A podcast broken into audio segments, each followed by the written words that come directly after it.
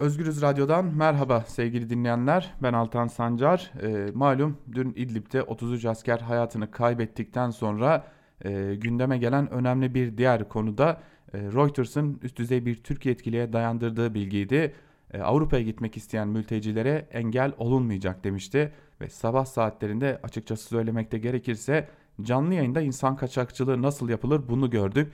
Bir yandan ee, Yunanistan sınırına karadan yürüyen insanlar bir yandan da e, şişme botlara binerek adalara ulaşmaya çalışan insanlar vardı. Sınırın bu tarafında durum bu. Mülteciler akın akın hem Edirne'ye hem de deniz yoluyla Yunanistan'a ulaşabilmek için e, deniz yollarına e, yürüyorlar. Peki sınırın öbür tarafında Yunanistan'da durum nasıl? Bu konuyu ise e, gazeteci Çağdaş Kaplan Yunanistan'da bulunan Çağdaş Kaplan bizlerle paylaşacak. Çağdaş yanımıza hoş geldin. Hoş bulduk, iyi yayınlar. Teşekkür ederim Çağdaş. Ee, sen uzun süredir e, aslında Yunanistan'dasın. Geçtiğimiz ayda bir program da yapmıştık Yunanistan'daki mültecilerin durumuna ilişkin seninle. Ee, öncelikle şöyle başlayalım. Evet. Açıklamalar Yunanistan'da nasıl yankı buldu?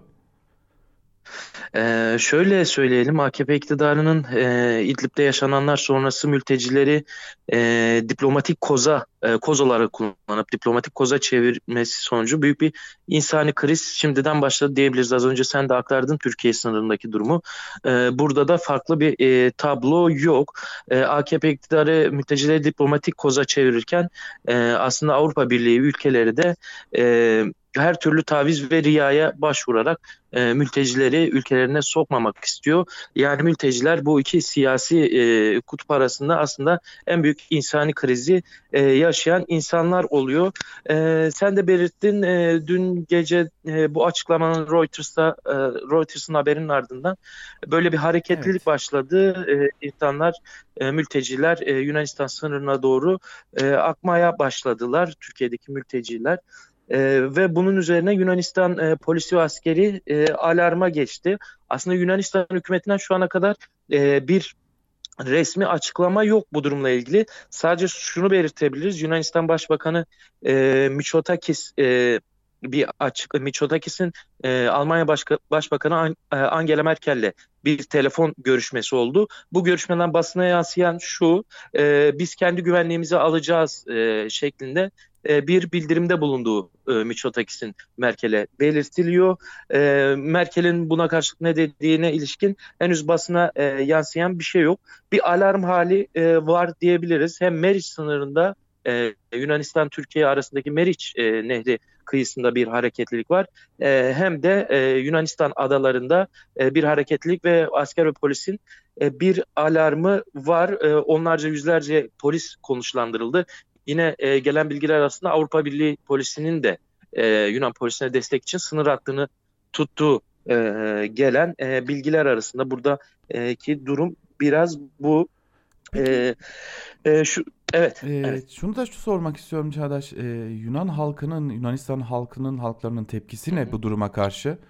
Hı hı, Ee, o, o- oraya gelirken önce Yunanistan'da mülteci krizinin nasıl yönetilemediği ve halkta oluşan şeylere de e, tepkilere de değinmek e, gerekiyor. Yunanistan'da e, yazın yapılan seçimlerin ardından sağ parti e, Neodemokrasiya'nın iktidara gelmesiyle birlikte e, mülteci karşıtı politikalarda hızlandı. E, tabii kitlelerde basın yoluyla yapılan bu e, mülteci karşıtı e, politikaları basın yoluyla da desteklenen e, bu politikalar kitlelerde etkileniyor, insanlar da etkileniyor.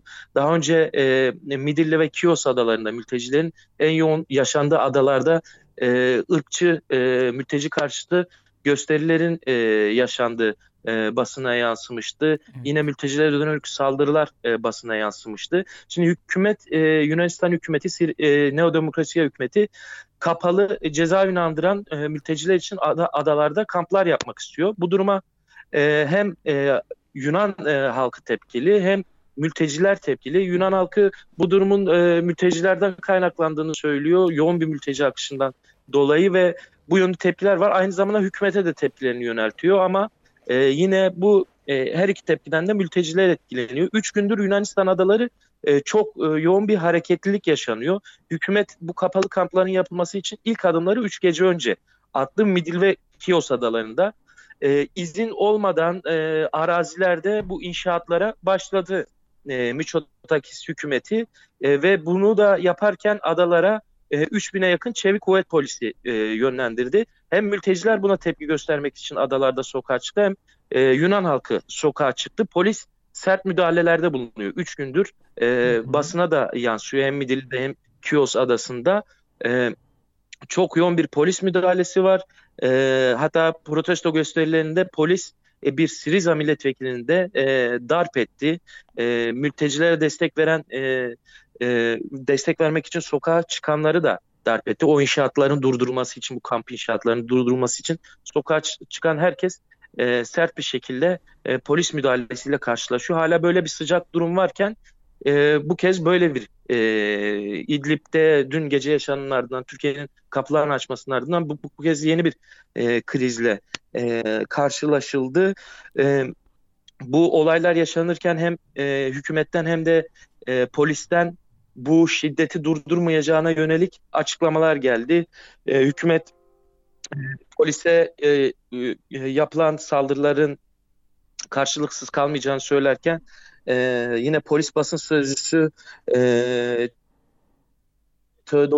Theodoros e, Chironopoulos da e, polise yapılan bu protestolarda saldırıların e, cezasız kalmayacağını sert bir şekilde polis müdahalesinin devam edeceğini söyledi. Şimdi böyle bir insani kriz var. Daha önce de Yunanistan'da özellikle Meriç Nehri kıyısında şu görüntüleri görüyorduk. Türkiye'den geçmeye çalışan mülteciler e, Meriç Nehri'ni geçip Yunanistan topraklarına adım attığında yasa dışı olarak Türkiye'ye e, onlarca geri gönderilen hatta yüzlerce diyebiliriz geri gönderilen pushback yapılan e, insanlar vardı. Bu durum yaşanacak. Şu an e, Edirne'de bulunan sınır kapısında zaten mülteciler ara bölgede e, duruyorlar. Yunan polisi onları içeri sokmadı ama yasa dışı biçimde Yunanistan'dan e, Meriç Nehri üzerinden botla geçenler de şu an e, kimi haberler geliyor. Sınır tutulduğu için çoğu botlarıyla geri gönderiliyorlar Türkiye'ye. E, gelebilen, e, gelen e, topraklara kendilerini atanların da akıbetini bilmiyoruz. Çünkü burada daha önce de yasa dışı bir şekilde birçok e, pushback yapıldı. Türkiye geri göndermeler oldu. E, yani büyük bir insani kriz bekliyor. Yunan polisi de sert önlemler alacağını açıkladı. Yunan basında e, durum nasıl görülüyor? Biraz da e, ona evet. bakabiliriz. Yunan basını e, polis tarafından sınır, sınıra e, büyük bir yığınak e, yapıldığını e, duyurdu sabah saatlerinde. Türkiye'nin bu e, hamlesini NATO'yu ve AB'yi e, kışkırtmak amacıyla e, ve insani olmayan bir hamle olarak e, değerlendiriyor Yunan basını. Birçok yerde kötü bir oyun e, olarak e, adlandırılıyor Türkiye'nin bu e, hamlesi Yunan basınında ve e, Yunan polisinin e, de sert önlemler alacağı söyleniyor. Yani e, bu Yunan hem Türkiye'nin hem AB, AB'nin e, mülteci politikalarının e, yine mültecileri vuracak derin bir e, kriz yaşanacak mülteciler açısından şimdiden bunları e, belirtebiliriz. E, Peki şunu sormak istiyorum. E, Nuri Akman, gazeteci Nuri Akman da Yunanistan'da e, bildiğimiz kadarıyla.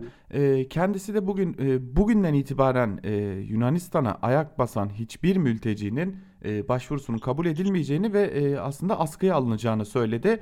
E, şunu sormak istiyorum. Şimdi geçmişte de e, mülteciler gidiyordu. E, Şimdi mülteciler akın akın Avrupa'ya gitme umudunu besliyorlar elbette. insani bir durum bu. Ancak şunu sormak istiyorum. Daha önce gidenlerin durumunu e, nasıl aktarabilirsin? Yani e, sanıldığı gibi büyük bir umut var mı? Büyük bir hayat var mı peki orada? e, şöyle aktarmak e, gerekiyor. Evet, e, bu e, bilgi, bu paylaşılan bilgi e, birçok kaynak tarafından teyit ediliyor.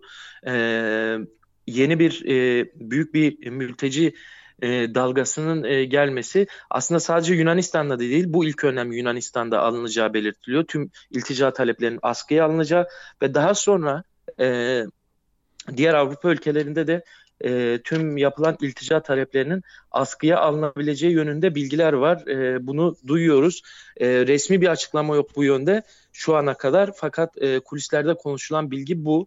Yunanistan'da zaten e, bu krizi yönetememe durumu var hem Siriza iktidarı döneminde bir önceki iktidar döneminde tabi bazı gelişmeler yaşandı en azından mülteciler e, cezaevi koşullarında kapalı kamplarda tutulmadı ama e, e, sosyal haklardan e, yararlanmaları e, mümkün olmadı ama şu an e, sağ iktidarın gelmesiyle birlikte bu kriz e, daha da derinleşti. Şu an e, e, insanların e, cezaevi gibi kamplarda tutulması e, gibi bir durum e, oluşacak. Zaten Yunanistan iktidarı bu e, süreci yönetemiyor. Bu mülteci krizini yönetemiyor. Şu an sayıyı verip verecek olursak Hı hı. e, 50 bine yakın mülteci adalarda e, kayıt dışı rakamlarla birlikte 100, 110 bin, 120 bine ulaşan bir sayıda mülteci de e, tüm Yunanistan genelinde bulunuyor yani toplam sayı. Peki bu sayıyı Ee, bu insanlar mi adalar?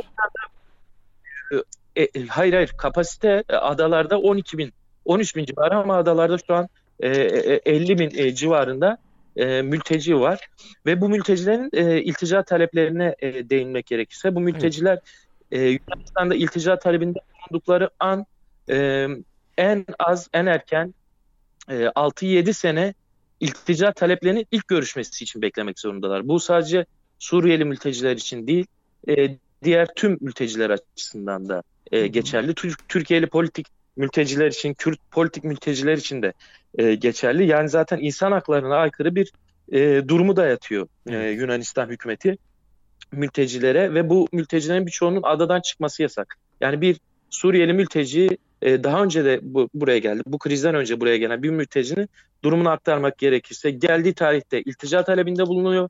5 yıl sonrasında bir iltica görüşmesi veriliyor.